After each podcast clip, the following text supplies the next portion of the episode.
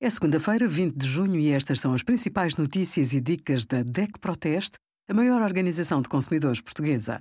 Hoje, em DEC.proteste.pt, sugerimos contas poupança para crianças, há soluções mais rentáveis, o que significam os selos verdes em alimentos e cosméticos e qual o melhor crédito à habitação no nosso simulador.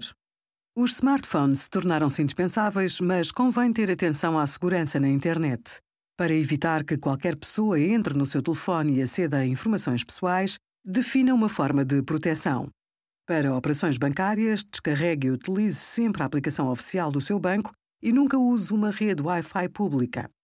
Atualize o sistema operativo e as apps com frequência. Antes de instalar uma app, controle as permissões que lhe são pedidas. Para limitar o risco de instalar apps prejudiciais, é importante descarregá-las a partir de lojas oficiais ou credíveis. Faça backups regulares do smartphone.